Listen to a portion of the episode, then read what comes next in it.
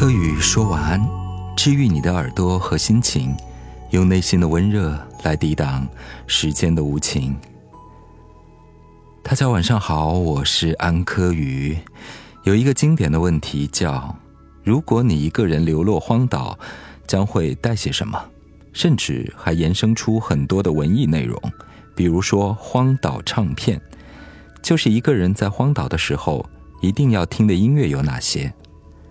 这个问题的本身其实无所谓，我觉得值得思量的是问题的方式。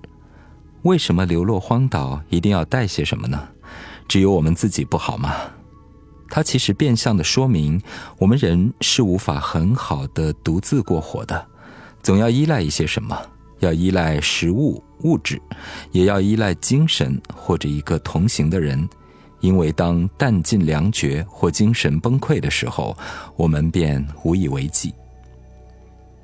对于那些宅居的朋友，或者认为自己有社恐、性格内向、不喜交际的人，他们可能既怕孤独，但又希望可以自己一个人生活。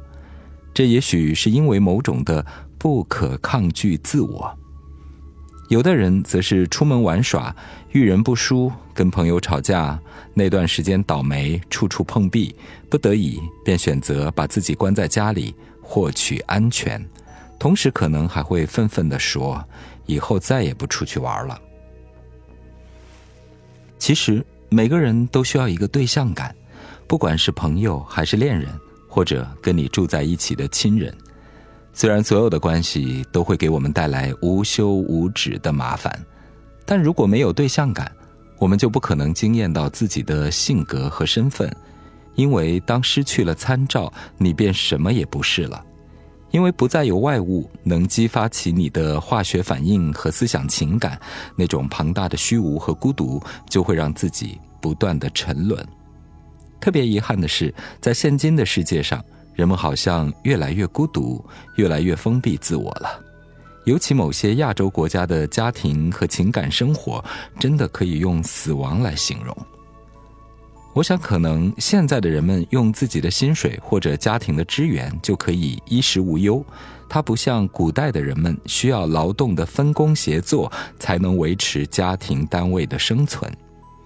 在中国当下的年份，最恐婚的群体应该是一九八八到一九九五年左右生人吧，因为刚好年龄在奔三和三十出头，似乎家里有一点点催促了。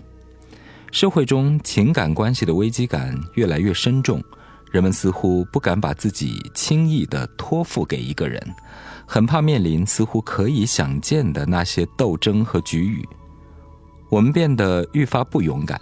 连一段关系都不敢涉足了，这体现在恋爱、结婚和朋友、社会关系的方方面面。这是信任危机，更是情感的危机。有很多人渐渐把自己封锁起来了，封锁在房间和卧室，那就更难遇见一个合适的人了。在直播里面做咨询的时候，有九四年的男子告诉我，他已经五年没有谈过恋爱了。这似乎正是谈恋爱的最好年龄。一个女生跟纠结了很久要不要结婚的男朋友还是分手了。后续呢，经过别人的介绍或者是社交的饭局，又认识了两个，一直在徘徊选择。我的感受是，她这个好像已经与爱与感情无关了，似乎呢是在做一道生活的数学题。而更多婚姻中的人，有的在分房睡，将就过。甚至徘徊在离婚边缘。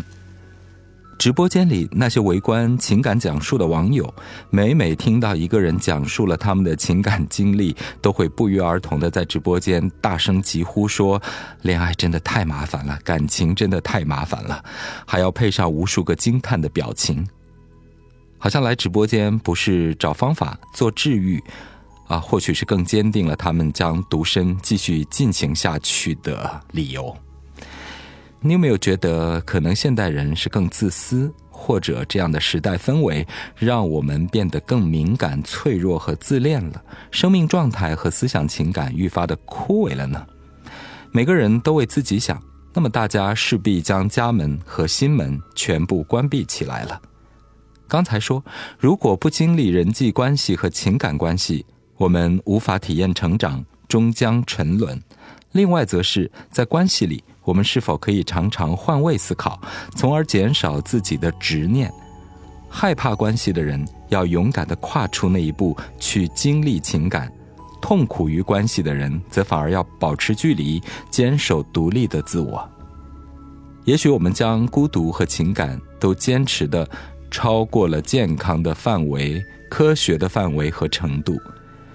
有个朋友呢，总是讲一句话，他说：“道理谁都懂，可没有经历过的人是无法体验痛苦的。”我想呢，他总是反复的去讲这句话，也许就是他的下意识里把道理摆在了自己的对立面。